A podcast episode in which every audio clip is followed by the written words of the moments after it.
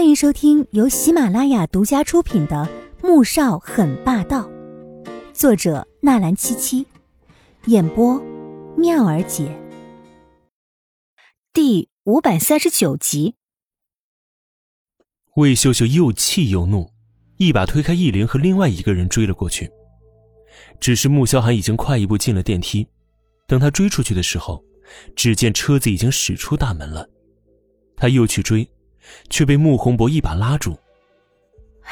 你拉我干什么？你去把大宝给我追回来！你是不是疯了？你只是孩子的奶奶，小韩和小五才是孩子的父母。你是嫌作的不够啊？非得折腾出人命才不甘心？穆宏博真恨不得一巴掌将他打醒，但终究忍住了。魏秀秀被他这么一吼，懵了，忽然哇的一声大哭起来。你看看你干的什么事儿！小五怀孕的时候，你就只知道她肚子里的孩子，生完孩子，你撺撵着她让你去帮忙带孩子，结果孩子被你带成什么样了？非得摇着才能睡，放下就哭，到现在连个翻身都不会。亲家母那是为了孩子和小两口着想，你倒好，不知好歹把人推成重伤，这手术都五六个小时了，要是别人，以萧寒和亲家公的脾气，早让对方家破人亡了。可你看看他们现在找你了吗？你别生在福中不知福了，到时候萧寒一个狠心，真让你几年见不到，有的你哭的。穆宏博并没有心软，继续厉声呵斥。这几年，妻子干的越来越不是事儿了，连他也看不过，更别说儿子和儿媳了。此时，穆言飞和米乐乐正在三楼的书房里面，静静的看着楼下父亲训斥着母亲。我们以后生了孩子，还是自己带吧，千万别让你妈插手，不然我们也得像大哥和阿锦那样搬出去住。米乐乐想到这两天发生的事情，就相当无语。知道未来婆婆有些作，可作成这样，还真是叫人害怕。穆言飞点点头。哟，还没结婚呢，就想着生孩子了，这是准备嫁给我了？哼，我嫁你大爷！我大爷，你确定要嫁？那都七十多了，那能给你幸福吗？穆言飞说着，便朝米乐乐伸出魔爪。第二天，穆萧寒抱着穆大宝，带着熬好的汤去了医院。黄天武还在睡觉，宋月莹躺在床上，看到穆大宝，立即笑了起来。大宝。黄婷立即走过去，将大宝接了过来。放在他旁边躺着。穆萧寒看着黄天武睡得沉，又气又心疼的。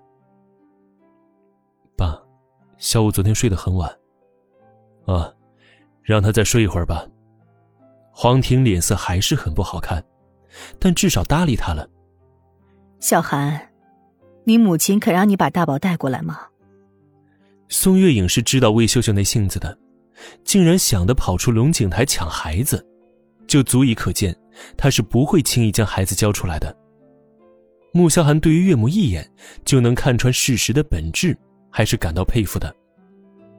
妈，这次是我母亲不对，我代她向你道歉。唉，原本啊，我也不想管这些的，毕竟我们是外家。可是大宝是你们的第一个孩子，又是穆家的长孙，还是要多费点心思才行。不能一味的惯着，小五性格软弱，你妈也是抓住他好欺负，不然也不能这么折腾。宋月莹每次来春城，都会被魏秀秀气得够呛。以前她不说，可是这次实在是不能不说了。穆萧寒点点头，我打算在国都开个分公司，等您出院了，就我和阿锦带着大宝一起到国都陪着您和爸。到时候大宝还要麻烦你们了。宋月影愣了愣，看向黄婷，显然很惊讶。此时黄天武已经醒了过来，却装作还在睡觉。听到男人这话，猛然一震，心中是说不出的感动。那这边公司怎么办呢？你爸妈呢？宋月影并没有想过要小两口到国都去。当然，如果女儿能过去住几年，她自然是最高兴不过了。这边有严飞照顾，公司有人打理，阿锦一直遗憾没能多陪您和爸几年，这次去国都，正好圆了他的愿望。穆萧寒昨晚想了一夜，觉得一母亲这样的折腾确实不好，不如去国都待个几年再回来。而且，国都那边的分公司正在筹备当中，他这次亲自过去，正好可以提前掌握局面。黄庭夫妇听了这话，心里舒坦了许多。毕竟人到老了，谁不希望自己儿女陪在自己身边呀？而且女婿实在会说话。明明是怕他们的女儿到了国都真的就不回来了，却说成要去国都开分公司，同时也圆了女儿的愿望。穆萧寒又说了一些话，黄天武也装不下去了，揉着眼睛坐起来，刚一抬头，便对上男人那抹深沉的眼睛，心头一颤，不敢再看。本集播讲完毕，感谢您的收听，记得点赞订阅哦。